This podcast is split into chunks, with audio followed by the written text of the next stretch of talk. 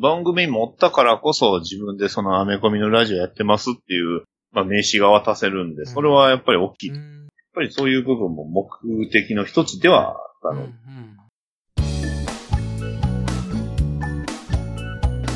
ポッドキャストの中の人。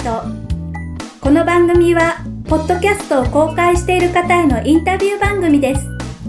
ご一緒に、ポッドキャストの内側を覗いてみましょう。ポッドキャストの作成方法に関心のある方、おすすめのポッドキャストを探している方、ご自分でポッドキャストをされている方にお届けします。お相手は中澤信之です。では、お楽しみください。ポッドキャストの中の人、今回も素敵なお客様をお迎えしました。バッドダディモービル放送局から、バッドダディさんに来ていただきました。ようこそはい、どうも。ポッドキャストの中の人をお聞きの皆様、はじめまして。バッドダディモービル放送局のバッドダディです。第43回の浅沼劇場の浅沼さんからご紹介いただいて、はいえ今回45人目の中の人ということで登場お願いしました。はい。よろしくお願いします。はい、よろしくお願いします。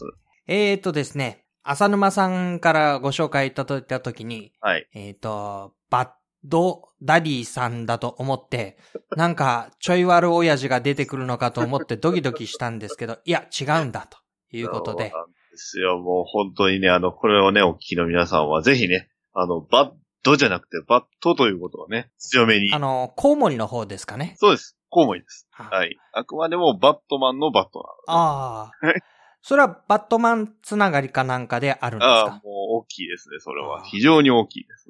じゃあちょっと番組の簡単な紹介をまず伺ってもいいでしょうか。はい。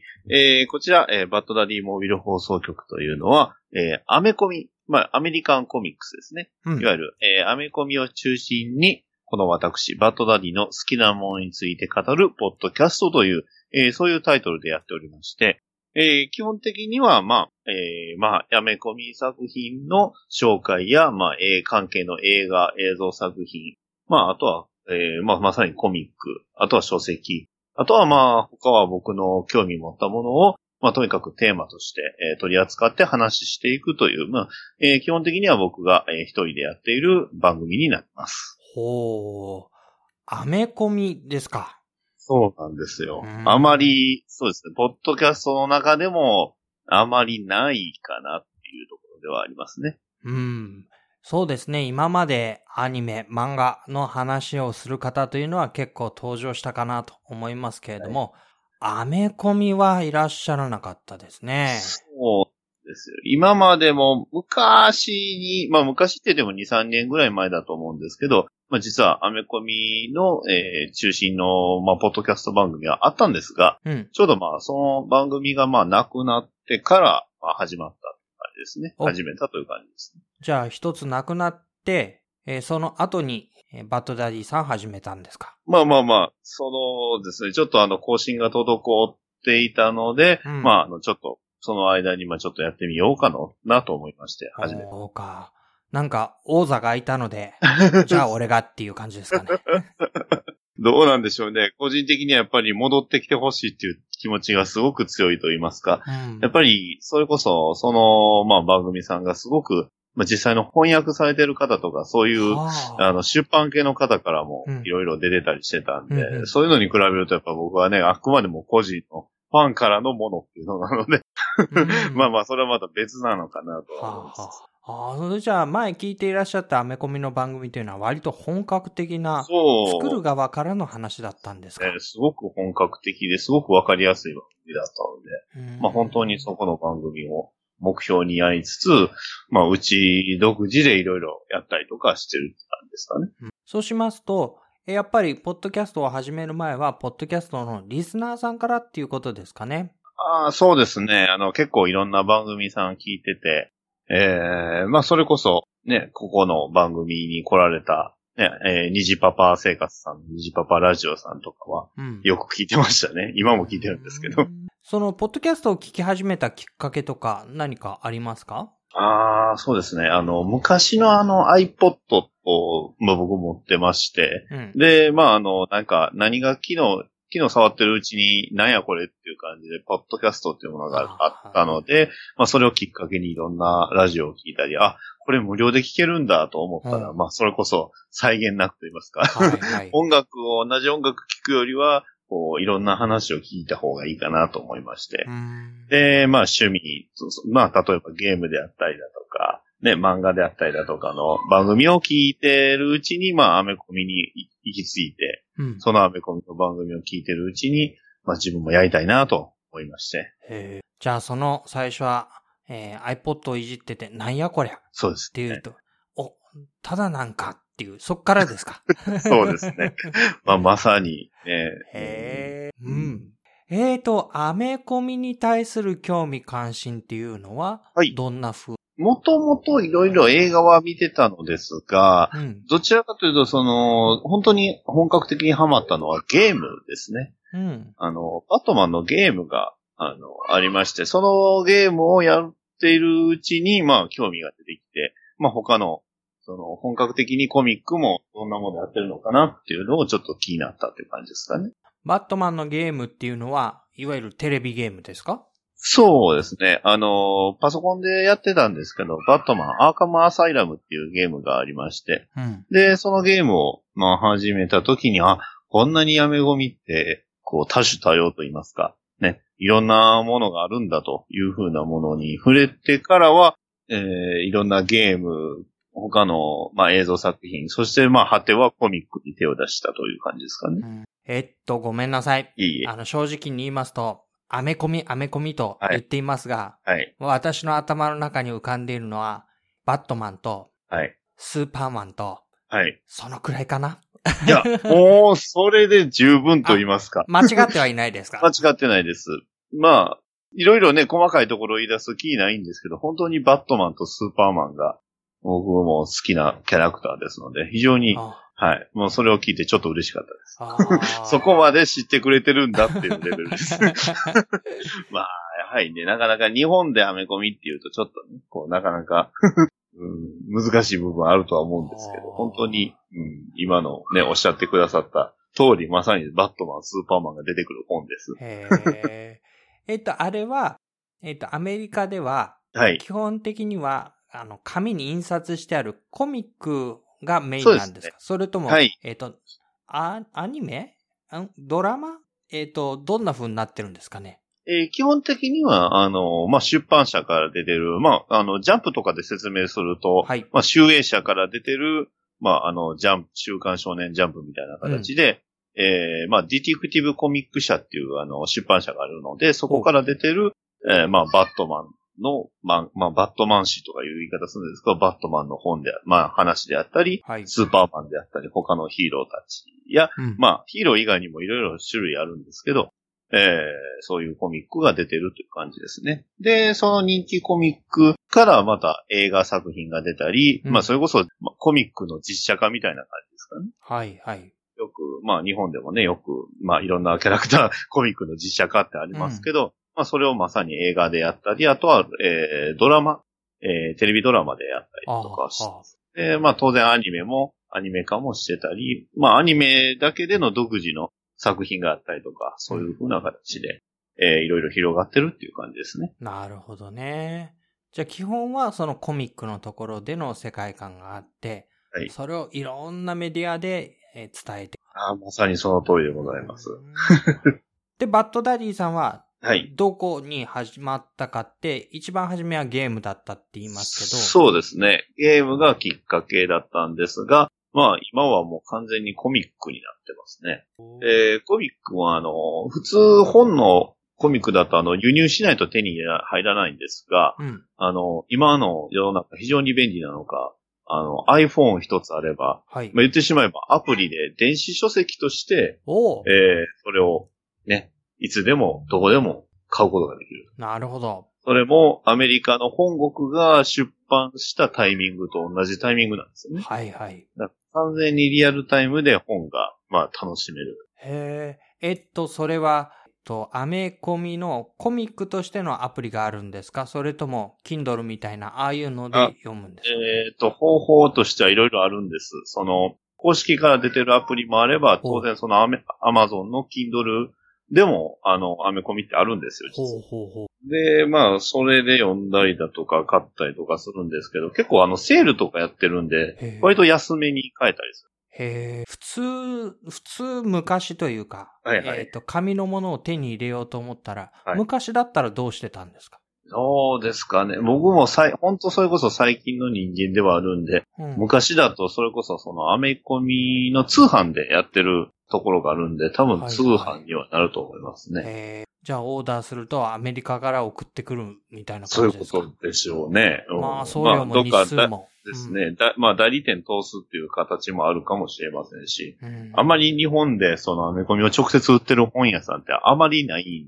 ですよね、やっぱり。うん見たことない。そう。まあ、あとはあの、実はその、アメコミを実際売ってる店が、まあ私の住んでる近くにあるので、えーまあそこを見たりとかはしてます。えっと、そこは、えっと、要するにお店のご主人さんがそれが大好きで、趣味が高じて入れてるみたいな感じでですか？すか？いや、でも結構昔からやってるとこですね。うどうなのかなって。まあ、あの、関西ではそこ一軒しかないぐらいのとこなんで、えーえーと、アメコミを、お興味を持って、えーひいきにしてる人っていうのは結構たくさんいらっしゃるんですか？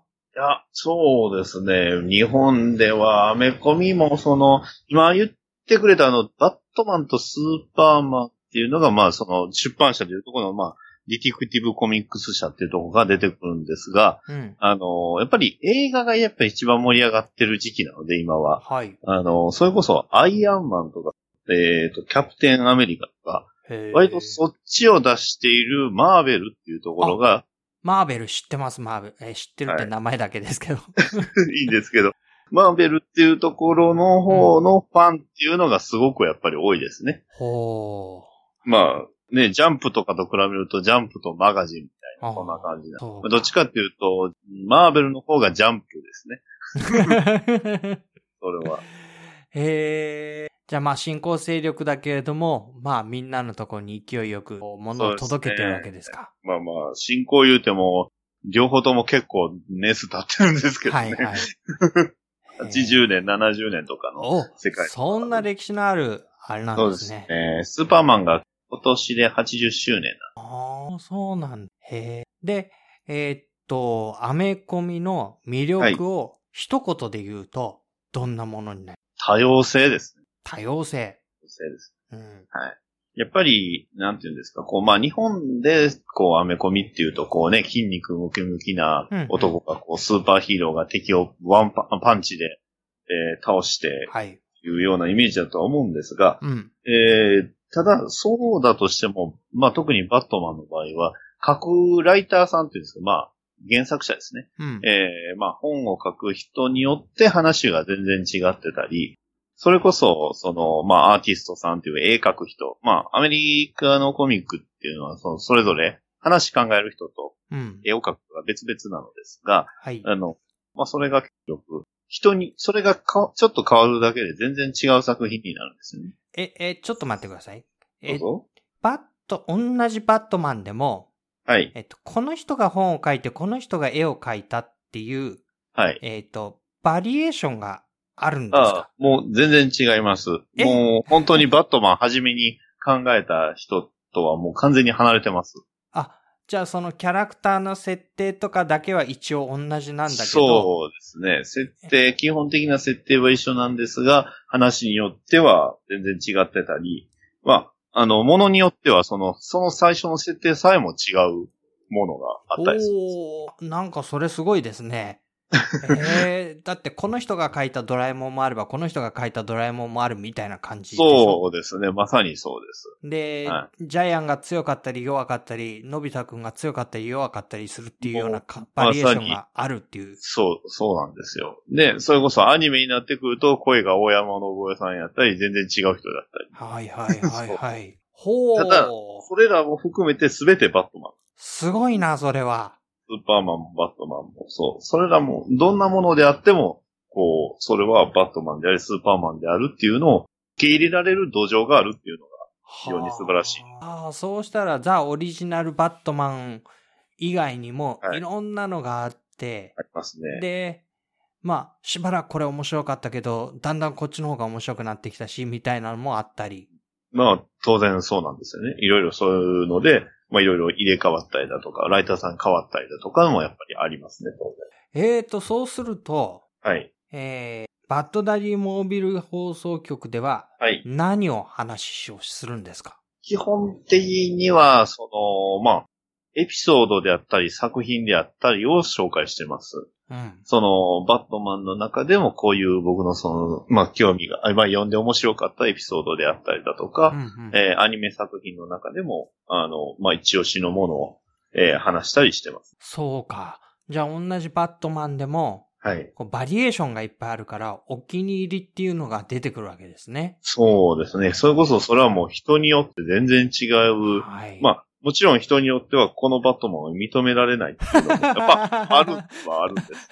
それは、それは、ああ、そうか。現実的に。それは、ただそれは日本だけじゃなくて、当然その世界の人がうんうんみんなそういうわけで、みんなそういう思うわけですから、だから本当にうんいろいろあって多様性がすごくあるんですよね。ああ、そうですよね。あれですもんね。あの、ちょっと、例えが本当に適切かどうかわかんないですけど、はいはい。えっ、と、コミケで、はい。日本でも二次創作物というあ、か、ありますね。なんかあるじゃないですか、はいすねキャラクター設定がちょっと変わってたり、ストーリーがな、はいはいオリジナルだったり。はいはい。ああいう話ですもんね。そうですね。それを要は公式がやってるんですよね。公式からしてそうだし、という。うん、公式が最大手っていう言葉もあるんですけど。すごいなへえ。あの、えって、これを公式でこんな話しちゃうの？っていうような内容の 話もやっぱりあるんですよ。はいはい。それこそ、まあ今度実はその6月、まあ今度っていうかまあ、えーっと、収録ペースで言うと何何日かどうかわかんないんですけど、うん。あの、直近にあの、忍者バットマンっていう映画が始まるんですよ。日本忍者バットマン。それはバットマンなんですか、そうなんです。バットマンなんですよ。ただ、えー、脚本を書いているのが、うんあの、中島和樹さんっていう人で、ほいわゆる、あのーえっ、と、作品で言えば、キルラキルかな、アニメと言えば。うんう。。へえ。いや、まあ、グレン・ラガンだとか、まあ、あの辺に関わった人が結局、うその日本、まあ、日本日本人がバットマンの脚本を書いてるんですよ。へそれもバットマンだよっていうことで認められてるんですよえ。結構忍者ものっぽくなるってことですかね。ですからね、全く僕も、全く話が読めないんで、へええっと、それは映画。映画ですね。えっと、日本でも見られるんですか？あ、日本で、日本、映画は日本でしかやらないです。日本でしかやらないんですか？映画は、はい。もう、あの、ディスクにはなってるんですけど、はいそれは、日本ではまだ発売されてないんですけどね。へえ。なんか、すごいですね。壮大な話でしょ。おーアメコミとは言いつつも、もう世界規模だし、ですね。その自由さも、うん。ねえ、日本版バットマンも出て、忍者版でしょうけど、ですね。なんかね、そういうのも東ね、南アジアとか、アラブのバットマンとか、出てきてもおかしくない。あ、まあ、もうそもそももしかしたら、僕が知らないバットマンもいるかもしれない。そうか、そうか。僕の知らないバットマンっていうのが世界のどっかにいる可能性は大いにあるわけいなんですね。るかもしれない。そういうことです。うんまあ、そんな、まあ、バットマンとかをそう中心として、ううんちのラジオでは、あの、まあ、一回一回、あの、紹介させていただいて。そうしたら話が尽きないっていうか、あれですよね。そうですね。現在で80、まあ、今日、あの、81な、うん。80、81なんですけど、うん。まあ、うん、結構まだこれはたい、まだ話してないよなとか、これ話したいなっていうのはまだ結構あります。まあそんな風なアメコミへの興味を持ってらっしゃる、はい。まあバッドダディさんが、はい。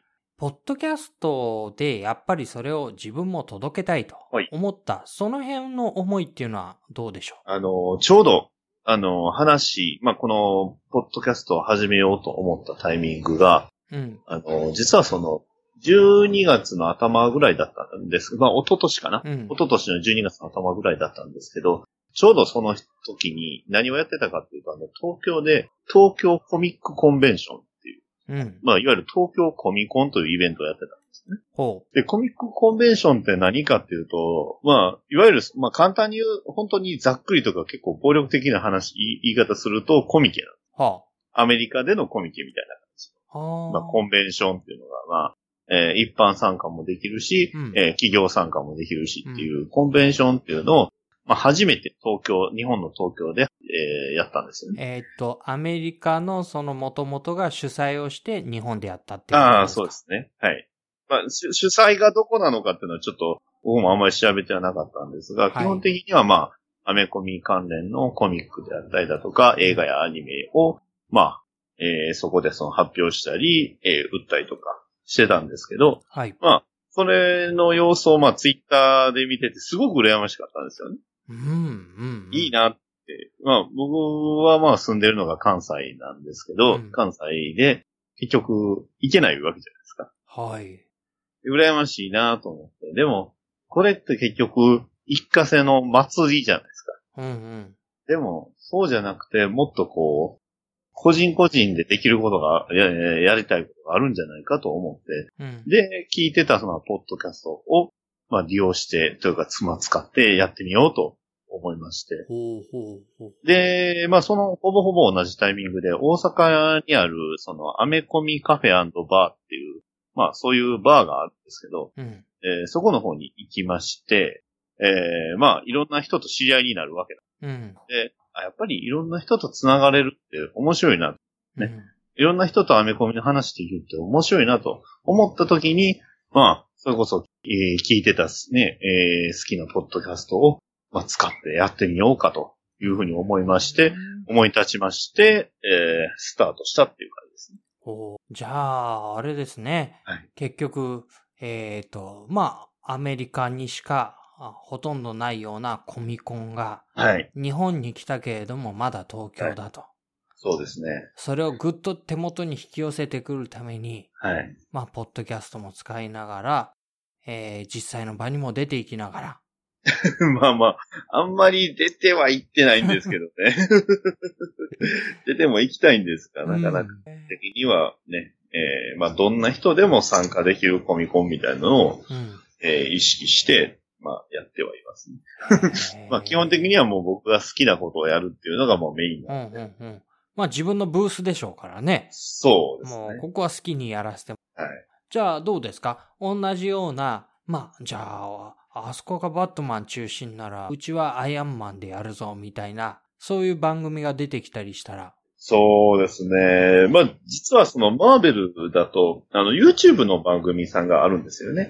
ええそれが結構大きい、大きいと言いますか、結構、あの、結構詳しいところがありますんで、うんうんうん結構そこの人とは、まあ、ツイキャスかな、えーツイキャスで一回一緒に話したりとかしてますし、うん。まあ、もうちょっとね、交流できればなとは思ってるんですけど、なかなか、まあ、あの、共通項がないっていう、うんうんえー割と大きい問題もあるんですが、結構そこさんは結構やってるなって感じではありますね。そうですか。まあ、そういうふうにアメコミ関連の話題で盛り上がってくる番組が増えてくることが大歓迎と。そうですね。むしろ、この、まあ僕がかつて聞いていたあの、番組さんが復活してくれれば一う番ん。何も言うことはないというう。んうんうんうんそこの復活をまあ待ってるっていうのも、やっぱ、あの、一部分ありますね。うんそこはやっぱり大御所なんですね。大御所ですね。うんそうですか。いやー、なんかわからない、知らない世界のお話だとも。でも、どうですか？あの、リスナーさんたちっていうのは、はい。まあ、あんまりわからないかもしれませんけれども、やっぱりアメコミが好きで聞いてくださってる方々っていうのが多いんですかね？えっ、と、コメントをくれるのは、基本、ポッドキャストを結構聞いてはる方というか、まあ、ポッドキャスト、あとはやってはる方とか、あの、うそういう系の人らが結構多いんですが、うん。あの、まあ、イベント行ったりだとかしますと、聞いてますって、そこのその場で言われる。あ、あ、じゃあ、そこはちょっとこう、なんていうんだ、ギャップがあるんですね。複雑なんですよね。コメントをくれる人は、そうそうそえっ、と、ポッドキャストに慣れてる人で、う。そうですね。で、はい。実際にちゃんと熱心に聞いてて、えっ、と、イベントとかで声かけてくれるのは、アメコミが好きな人。そうですね。うんはい。結構、はい。まあ、それこそ今言ってた、その、目標と言いますか、ね、あの、僕が聞いてたところの人も、あの、聞いてるとは言われるんうですよ。ーん でも特にコメントはしてくれるわけではない。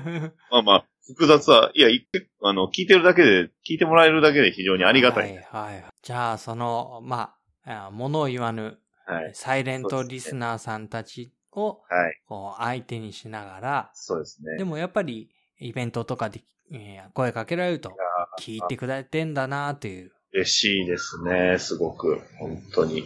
あれですか、こういう番組を持っていなければ、はい。バッドダディさんは、その、まあ、アメコミの話題の界隈では、ただのうん一人っていう感じで。そうですね。まあ、番組持ったからこそ自分でそのアメコミのラジオやってますっていう、まあ、名刺が渡せるんで、それはやっぱり大きい。やっうんぱりそういう部分も目的の一つではあったの。うんまアメコミに携わってる声が出せる人っていう、そういうのも欲しいなとは思ってうんたの。まあ、素人は素人なんですけどね。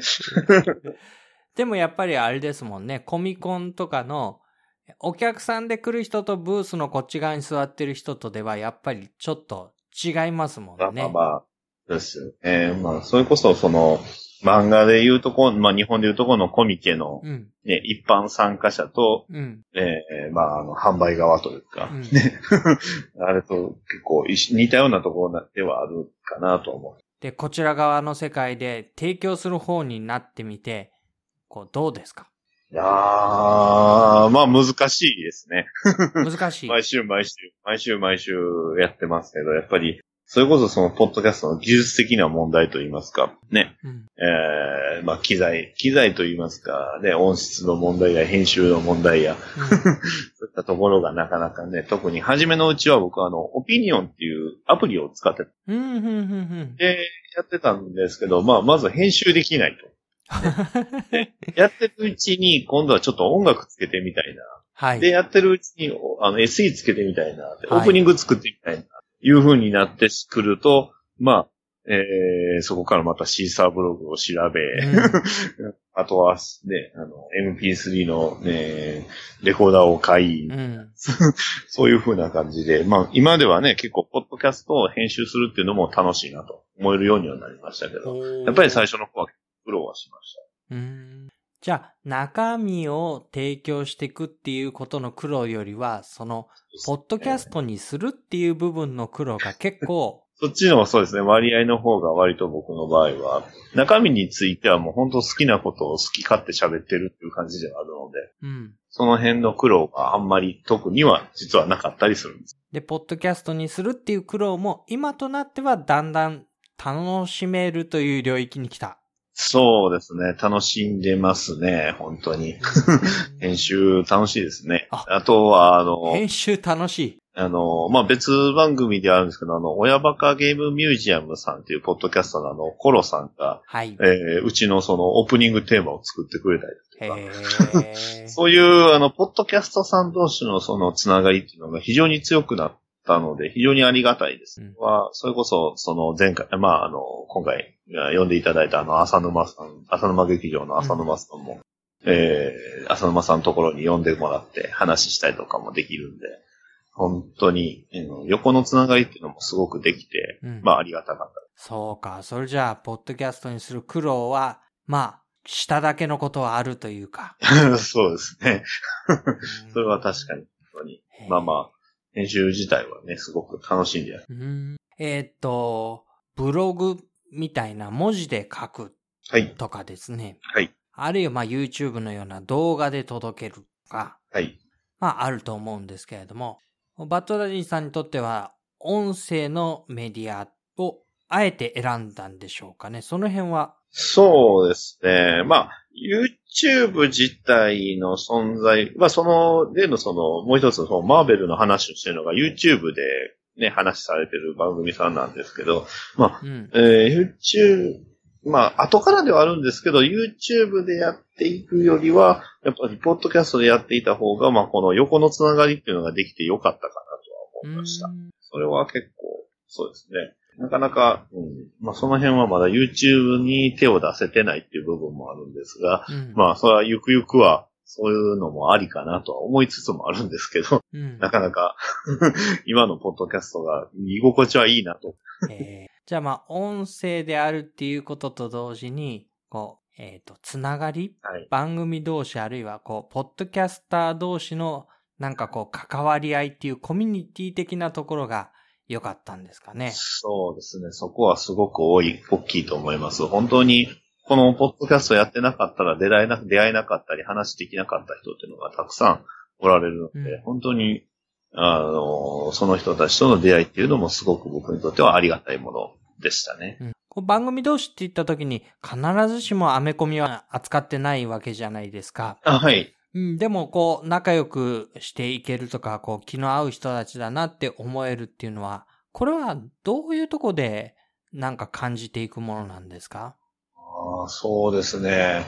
は、な、なんていうんですかね？話してって、その、レスポンスがすぐに返ってくると言いますか。うん。やっぱり皆さん話がすごく上手いんですよね。うん、人と話をするのが。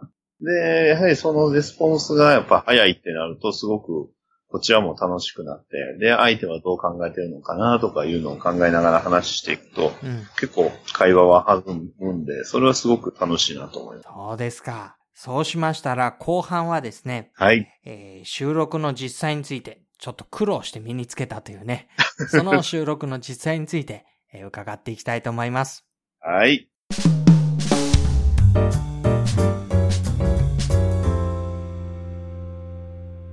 バッドダディモービル放送局からバッドダディさんに来ていただいています。後半は実際の収録についていくつか質問を投げかけて伺っていきたいと思います。えー、まず収録の環境について伺わせてください。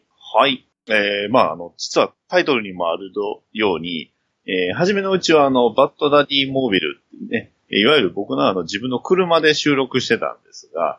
あの、まあ、収録方法としては本当に普通と言いますか、その最初はそのオピニオンっていうアプリで iPhone で、えー収録してたんですが、そこから、まあ、MP3 プレイヤーを、えー購入しまして、うん。で、えーまあ、あの、ソニーの MP3 プレイヤー、えープレイヤーと言いますか、えーレコーダーか、レコーダーなんですけど、えーそのレコーダーをし、えー使ってたんですが、まあ、あの、途中あの、引っ越しをしまして、うん。でえーまあ、引っ越しをすると、まあ、まあ、割と部屋の数が増えたので、僕の部屋が、えーもらえるようになりまして。お、で、えー基本、今最近はもう僕の部屋で収録。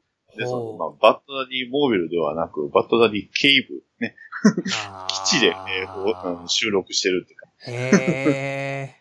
いや、そのモービルってなんかこう、よくね、アメコミっぽい中ではモービル出てくるから、そうですね。まあそれであれなのかなと思ってた。実際に車の中で収録してたんですか、その時は。はいそうです。最初は本当あの、車の中で収録をずっとやってました。へえ、それは運転しながら？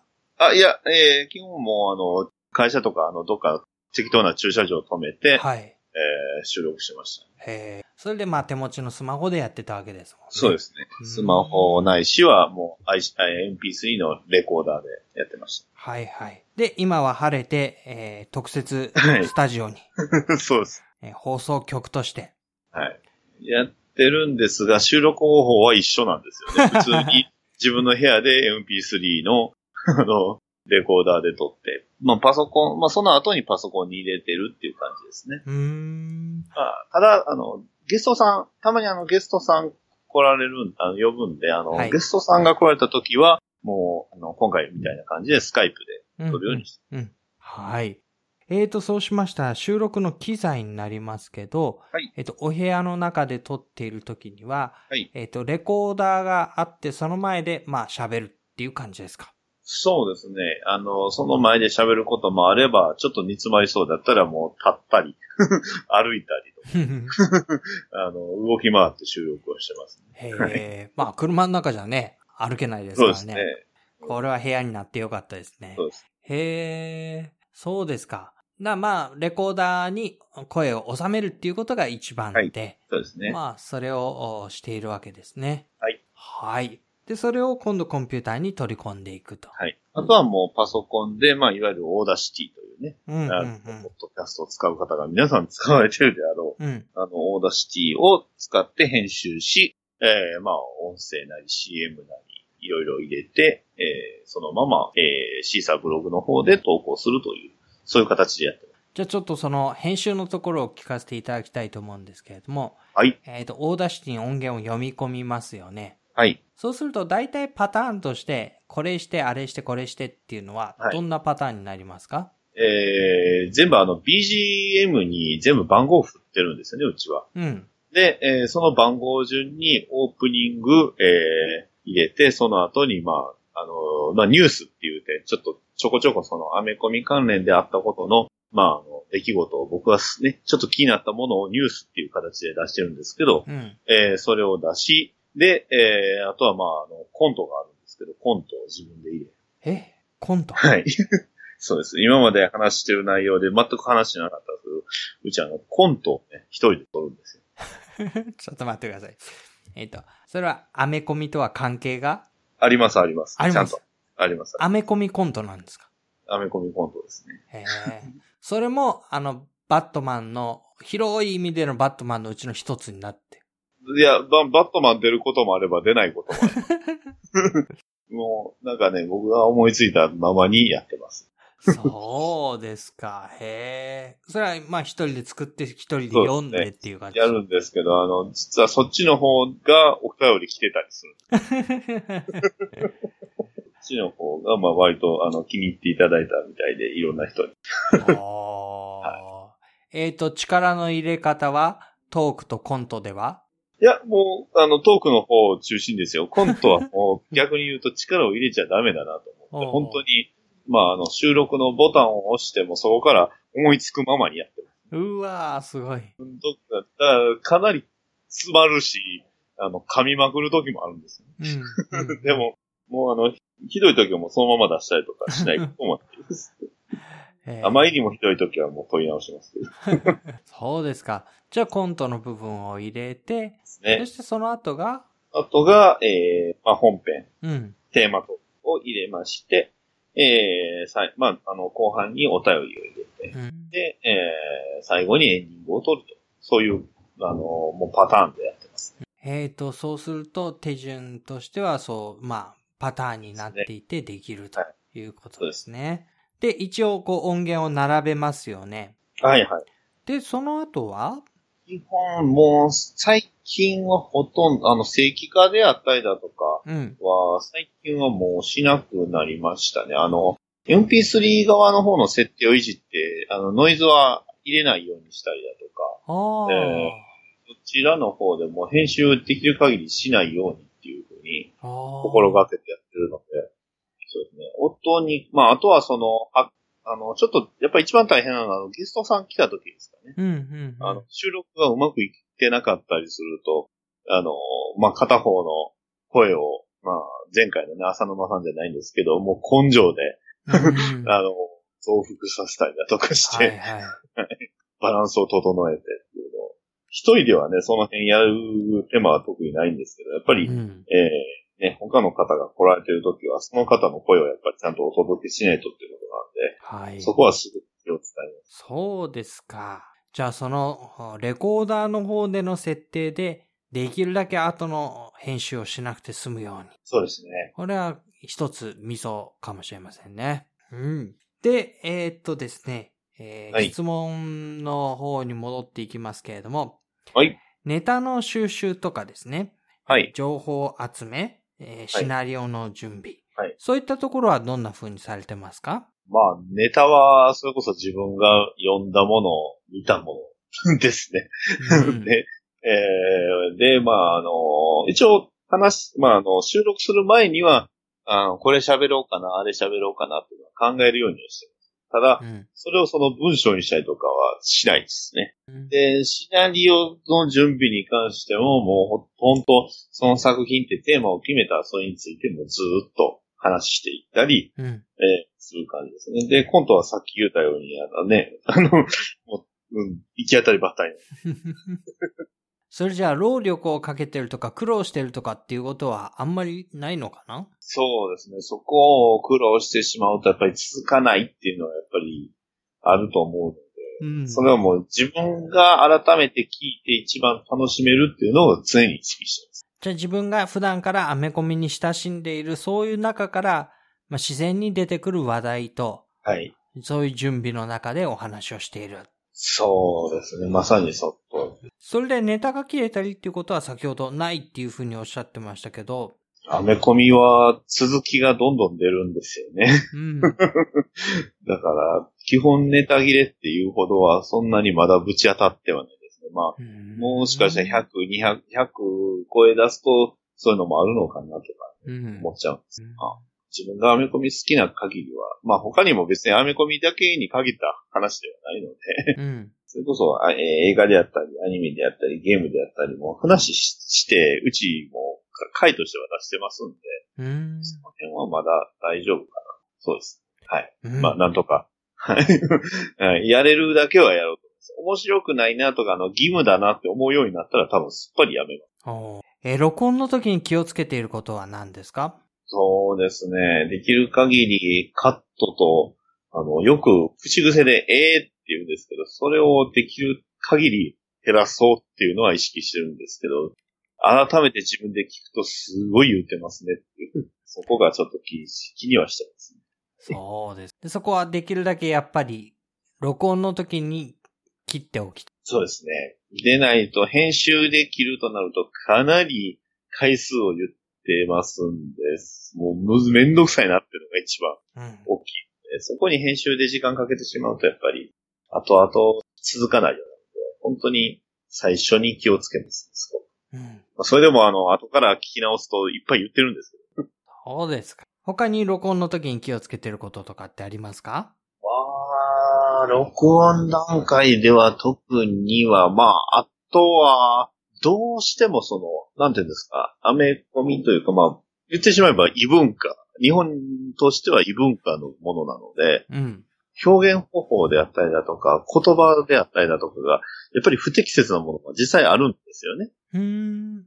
まあ、例えばで言うと、ちょっと、あの、英語の4文字で F で始まる言葉が出てきたうん。りだとか、うん。まあ、それこそその表現として、その、まあ、性的な描写が、えー、ちょっとどぎついものとかあったりだとうん。いうのもやっぱりどうしてもあるんで、それは避けられないものなので、うん。ここについては、まあ、ネタとしていける範囲は、あのーまあ、モザイク入れたりだとか、ね、えピーヨン入れたりとか、爆発させたりとか、うん。そういう編集もあるんですけど、うん。あとはもう言い方ですね。言い方で、これはまあ真剣なもんなんだよっていうような言い方で、はい。えーまあ話したりだとか、うん。うん。はそこはちょっと気をつけるようにしなるほど。やっぱりそこには、あえてその言葉を使ってくる作者さんたちの、はい。まあ、思いとか表現っていうのがあるわけですからね。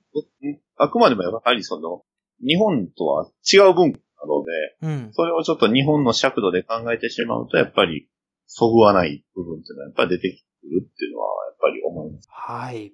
えーと、そうしました。編集の方法は先ほどお聞きしたので、はい。今度はホストをどこかに預けて、それを聞けるようにはい公開していくっていう、はい。その部分を伺いたいと思いますけれども、はい。えーと、これはシーサーブログですか？はい。シーサーブログと、えー、iTune、iPhone、あの、iTune ですね。えー、iPod アプリで、えー、公開してます。シーサーブログにした理由は？は、やはりその100、まあ、あの、容量と100件いけるっていうことですかね。あとはすごくその上げやすいっていうのがやっぱ一番の理由でした。やっぱりどうですか？使ってみは、まあ、どうしてもね、その100件っていう制約はありますけど、すごく、あの、上げやすいは上げやすいと思います。ただ、まあ、唯一、一点だけちょっと文句じゃないんですけど、あるとすれば、あの、まあ、あの、最初オピニオンで上げてた時から変更したからかもしれないんですが、あの、実は、カテゴリーがうち、うんポッドキャストでだとあの、コメディになってるんですよね。コメディ。で、実はそのコメディにする気は本来なかったうんんで、あの、趣味ゲームカテゴリーにしたかったんですけど、うんうん。あの、趣味ゲームカテゴリーでそのカテゴリー登録すると、乗らないっていう、あの、不具合があるんですよね。へなぜー。か。はい。それが。で、全く何にも乗らあの、ランキングにも何にも乗らないっていう不具合があるので。まあ、それだったらと思って、ちょっと本当仕方なく、仕方なくっていうと、そこで上げてる方々に非常に申し訳ないんですがうん、まあ実は、あの、そう、コメディ部門ではなく、趣味ゲームカテゴリーにしたいっていうので、今、ここでちょっとした愚痴なんです。え、ででもそれは本当のところは心の中で、あの、番組のコントの部分に結構自分としてはかけていて、えーコメディで、このカテゴリーで俺の野望を果たすぞ、みたいな。そういうのはないんですか？は特にないですね。あのコントに関しては、あのコントに関しては本当にね、あの、笑える人をし狙ってやってるんで、この人が笑うだろうなと思って喋ってるんで、結構あの、あれはびっくりするもんやと思います。なんじゃこりゃ。そ うですか。えー、じゃあ、シーサーブログで公開をしているとはいいうことで、そうですね。はい。え週に1回ということでしょうかね。そうです。週1で毎週日曜日、やるようにしてます。うんうん完全不定期。不定期っていうのは、あの、時間が不定期。午前中であったり、あの、もう、それこそ23時59分とか、ね、いうような出し方したりとか、うんまあ、とりあえずその日中にはやるよっていう、そんなもんです。はーい。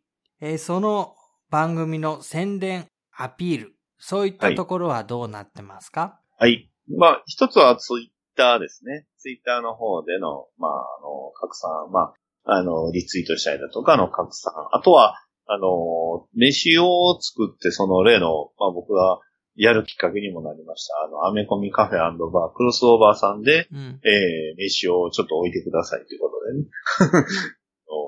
あの、お願いしたりだとか、うんまあそういう感じですかね。あとはまあことあるごとに、趣味関係で会う人にはその名刺は渡すようにしてます。ああ、なるほど。やっぱりそうやって、まあ、つながりの中で伝えていくっていうのが一番効果的ですか？そうですね。やはりその何かのきっかけにして、こう、ね、盛り上がったら、まあ、たくさんの再生数、まあ、再生数とか聞く人が増えるっていうのが、まあ確かによくあるパターンではあると思うんですけど、ただ、うん。やっぱり、そうなると、やっぱりすごく、その、種類、人の種類っていうのがすごく多くなるので、結構怖いなって思うこともやっぱりあるんですよね。その辺もね、もし、まあ、本当にアメコミ詳しい人が聞いたら、あの、これは間違ってるよっていうふうに、あの、言ってくるだろうなって思思いながらやってる部分もあるんです。ただ、むしろ逆にそういうふうに言ってほしいっていうのがやっぱり一番の思いではあるんですよね。俺の間違いを正すためにコメントをしてくれとうんうん。思う部分が多々あります。それは。うんじゃあ、あれじゃないですか。わざといくつか仕込んでおいて。わざとするとわざとらしくなっちゃうんですそよね。っかそっか。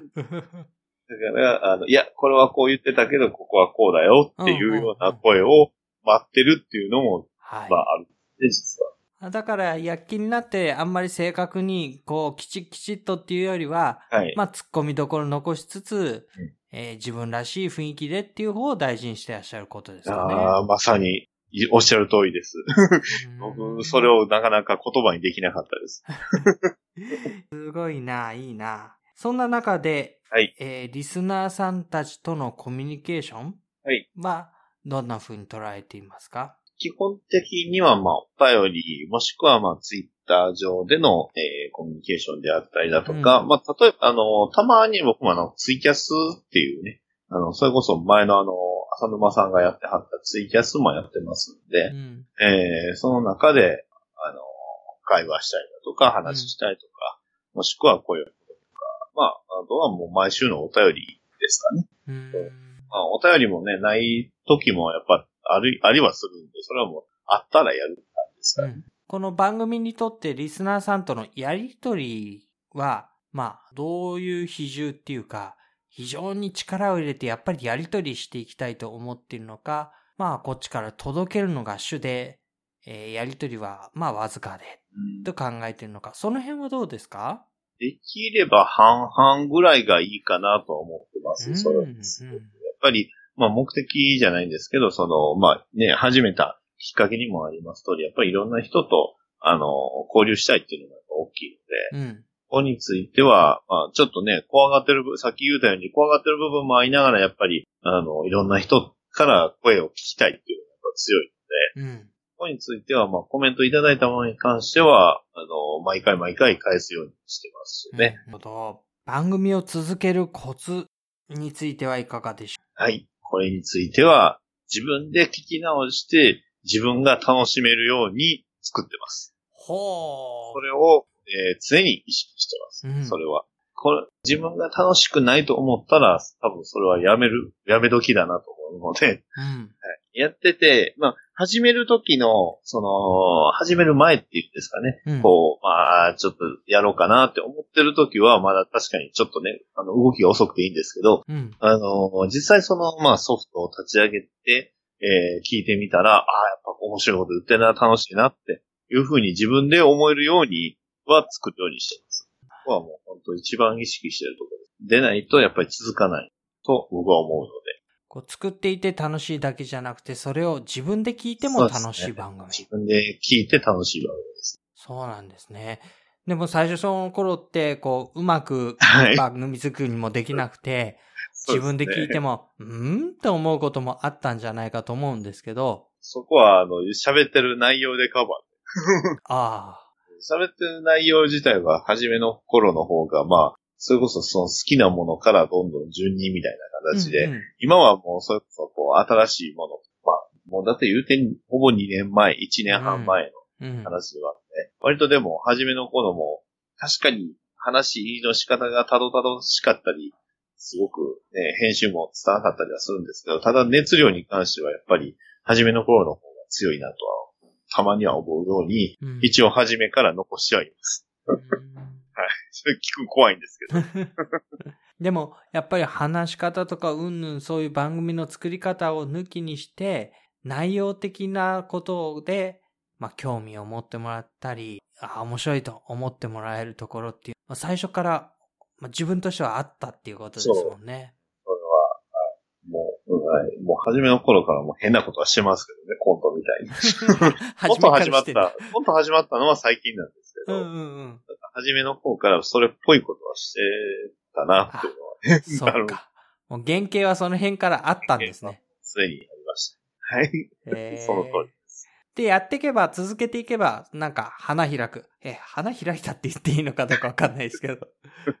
まあまあ、やっていったら、こう、なんかね、自分のスタイルを見つけられたかなと。うんうんうんああ、スタイル、そうですね。いいですね。スタイルが見つかっていって、そうすると苦にならないで。そうですね。しんどくはないですね。やっていくことに関して。でも、あれでしょ？あの、収録にも時間がかかるし、編集にも時間がかかるし、もちろん。うんそういう意味では少なからぬ時間をここに割いてると思うんですけど、はい。それが、まあ、しんどくないっていうのははい何なんでしょうね？そうですね。やっぱり、やってる時が一番楽しいから。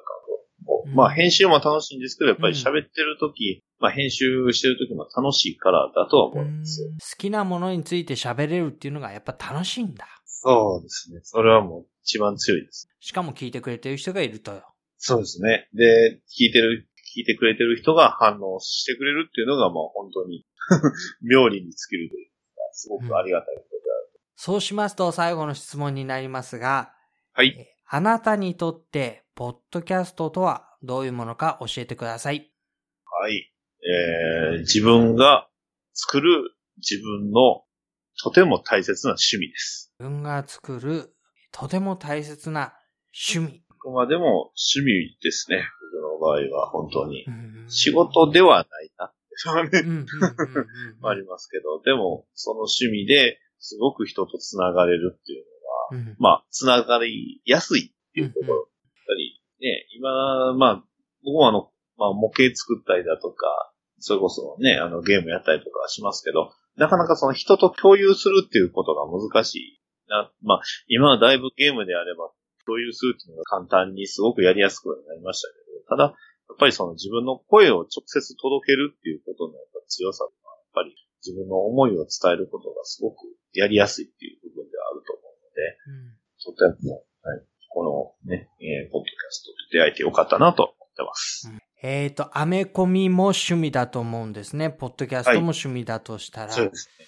まあどっちがメインの趣味とかってありますか？ああ、難しいですね。ほぼほぼ今は同列ですね。うん。あの、アメコミの方がもちろんね、あの、配信する前はそうでしたけど、今こうやってポッドキャストとの、をやってる人と関わるっていうこともポッドキャストに含まれるんであれば、うん。ポッドキャストとアメコミは、まあ、ほぼほぼ同じ度合いの趣味にはなってる。で、番組自体はそれが重なってるところに生まれてるわけですからね。あそうですね。はい。ありがとうございます。えーではぜひ番組のお宣伝、告知、アナウンスなどあったら教えてください。あ、はい、わかりました。えー、改めてにはなりますが、えー、バッドダディモービル放送局はアメコミを中心に僕の好きなものについて語るポッドキャスト番組です。えー、あとはまあ、ハッシュタグ、えー、ツイッターのハッシュタグ、うん BDMH、ねうん。えー、アルファベットで B、D、M、H をつけて、えー、感想や、えー、まあ、それについて何何かコメント、ね、えー、気になったことについてつぶやいていただければ、あの、番組内で取り上げさせていただきますので、えー、応募の方、まあ、応募といいますか、えー、そちらの方、投稿の方よろしくお願いします。えー、あとは、あの、コント、コントコーナー、うん。えー、ドクターフェイトのお悩み相談室、ね、えーやっておりますので、ね、えー何かお、えー悩み相談あるときは、ハッシュタグ DDMH と、えーこれ脳が抜けるんですけど、ドクターフェイトお悩み相談室で、えーつぶやいていただければ、あの、うん。コントの中でネタになります。ちょっと待って。お悩みはネタになるんですか？お悩みはね、ちょっとね、本当ね、ガチのお悩みが来られるとなかなか、一回でも来たんですけどね。それについては真剣に答えさせていただきましたが、はい。まあ、えー送った主はね、あの、まあ、あの、ね、浅沼さんのところにも送ってた彼なんですけどね。高校生の彼なんですけどね。はあはあはい。いうね、えー彼がいつかね、ポッドキャスト番組やるのを僕も楽しみにしてます。はいそうですね。これからのね、続く人たちが起こってくること。ああ、大事ですよ、本う当に。ん。はーい。まあ、そんな関わりの中で、はいえーバッドダディさんの番組もこれからもますます続いていくと思いますので、はい。はい。えーアメコミを知らない人もはい楽しめますかね？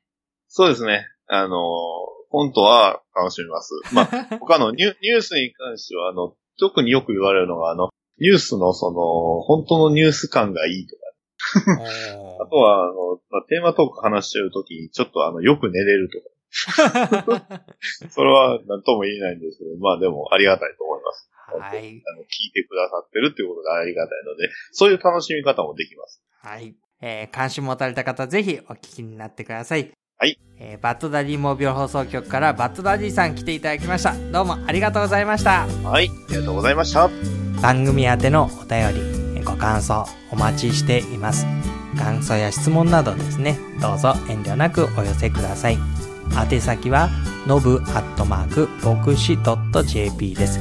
nobu アットマーク、bokushi.jp また、iTunes でのレビューなど書いていただけますと、多くの方が番組を見つけやすくなりますので、ぜひよろしくお願いします。iTunes での率直なレビューをお待ちしています。